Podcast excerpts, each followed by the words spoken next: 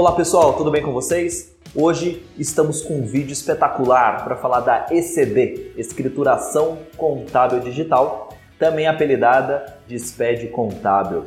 O que é a ECD? Ela, na verdade, é o conjunto de toda a escrituração contábil da empresa. Ou seja, nós vamos ter lá plano de contas, os registros de saldos periódicos, que nada mais é que os balancetes mensais de verificação. Nós vamos ter também as demonstrações financeiras, né? o balanço patrimonial, a DRE, a DMPL ou DLPA. que mais? Lá no J800 também vamos apresentar a DFC, DRA se for o caso, notas explicativas, até parecer de auditoria independente dá para você colocar lá dentro. Ou seja, a ECD tem tudo. Todos os lançamentos contábeis de débito, crédito, os, os históricos, tanto os padronizados quanto os completos, tudo que acontece na sua empresa vai estar registrado lá na ECD. Então, é um arquivo digital complexo, abrangente, que contém toda a informação ali dentro da sua empresa e que deve ser transmitido para os órgãos competentes com consistência, para que eles avaliem e verifiquem que as informações são factíveis, são verídicas. Tá? Então, eh, antes da gente entrar nessa parte de validação, de análise, vamos entender um pouquinho também o que compõe uh, esse arquivo em termos de layout.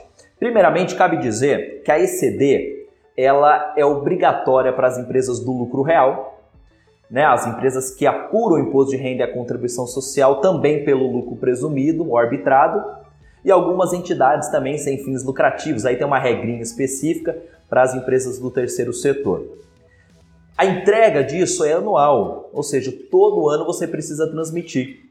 Então, por exemplo, ah, eu vou transmitir uma ECD no ano calendário de 2020, referente ao ano que já encerrou. Nesse caso, nós temos o encerramento do ano calendário de 2019, que vai ser entregue agora em 2020, excepcionalmente até o último dia de julho, porque a gente está, infelizmente, nessa pandemia né, de novo coronavírus.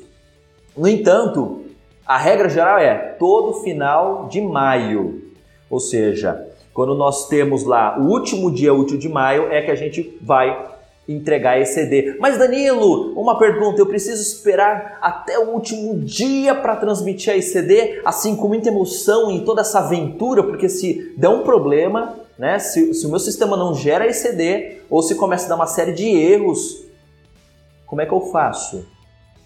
Eu vou arcar com multas? Sim, existem penalidades para falta de entrega da ECD no prazo. Então, você tem até o último dia útil do mês de maio e agora, é, nesse ano de 2020, até o último dia útil do mês de julho. É a data a priori da entrega também da ECF, que é Escrituração Contábil Fiscal. Mas não deixe para fazer de última hora, tá? Não deixe para fazer de última hora faça com mais antecedência, com calma, você vai avaliar eventuais erros e inconsistências, dá tempo de corrigir e entregar um arquivo mais consistente lá para a Receita Federal fazer as suas verificações, né, o CFC, CRC, assim por diante. O que compõe então? Na verdade, nós temos dentro do layout blocos que é a parte mais macro do arquivo da ECD. Aí nós temos registros, logo abaixo, uma parte um pouco mais analítica, e você finaliza com diversos campos que devem ser preenchidos. Tá? E você vai entregar um único arquivo por ano, podendo também fracioná-los desde que ele corresponda pelo menos dentro é, de, um, de um mês calendário. Você não pode ter quebra de um mês calendário. Você não pode entregar, por exemplo, uh, com metade de fevereiro. Você tem que entregar ele completo, exceto nos casos de eventos especiais, como cisão, fusão, incorporação, abertura e encerramento. Muito bem, então eu vou entregar um por ano. Beleza, então você gera um arquivo, vai lá e transmite ele para a Receita Federal e os órgãos competentes que vão ter acesso à sua ECD. Ah, Danilo, mas o meu sistema não gera anual, ele gera mensal. Tem algum problema? Não tem problema nenhum. A única dificuldade vai ser na hora de consistir os dados, que você vai ter que analisar 12 arquivos. Ah, mas eu consigo fazer trimestral? Pode fazer. Trimestral, quadrimestral, não importa, tá?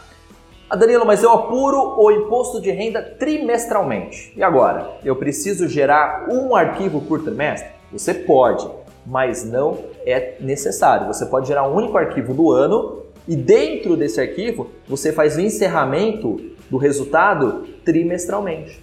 Então você não precisa gerar um arquivo por trimestre, você pode gerar um único arquivo no ano, fazendo um encerramento por trimestre. Esse encerramento é importante dentro da ICD, porque quando você recupera essa informação na ICF, você já consegue fazer a apuração do imposto de renda e contribuição social trimestralmente. Tá? Outra coisa importante, uh, Danilo, como é que funciona esse negócio de assinatura digital? Falaram que eu tenho que ir com um cartãozinho, assinar. Muito bem, antigamente você tinha a obrigatoriedade de assinar com a A3, que é a segurança máxima do certificado digital. E aí ele tinha a necessidade de ter um cartão ou um token criptografado. Agora você não tem mais essa necessidade porque a ECD você pode assinar digitalmente com o certificado A1, que é aquele instalado na sua máquina. Lembrando o seguinte, nós vamos ter o A1 né, para o contador, que é o ECPF, EPF dele, e nós vamos ter também o eCNPJ para a empresa. Ah, Danilo, mas eu posso assinar uh, sem o eCNPJ da empresa? O diretor, por exemplo, da empresa, o procurador, ele pode assinar? Pode, mas é recomendável fazer a assinatura do contador e do eCNPJ da empresa, podendo acrescentar outros signatários, como por exemplo um diretor geral, um procurador e assim por diante. Tá ok? Legal. Então, uh, vamos imaginar que durante o ano você teve um contador externo ou até interno assinando com o CRC dele até metade do ano calendário. E você mudou de contador por algum motivo do ano calendário subsequente, né? Do, do, do é, segundo semestre, por exemplo, você acabou tendo um outro contador para fazer assinatura.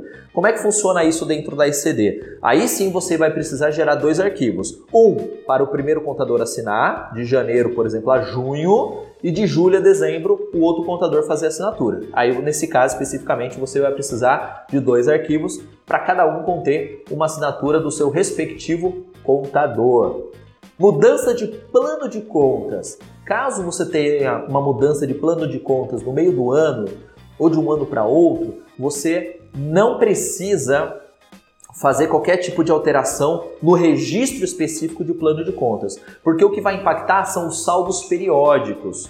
Imagina que você tinha um saldo numa conta e essa conta mudou para outra. Ele vai perder a rastreabilidade de saldo inicial, dos débitos e créditos e, consequentemente, do saldo final. Então você precisa fazer um mapeamento num registro, que é um registro filho do, dos saldos periódicos, que é o I-157, e ali sim você vai evidenciar qual era a conta anterior e qual é a conta atual e fazer esse mapeamento para que os saldos estejam convergentes. Muito importante, inclusive, na hora de recuperar o arquivo da ECD na ICF para não ter problema de saldos. Tá? Isso é muito relevante.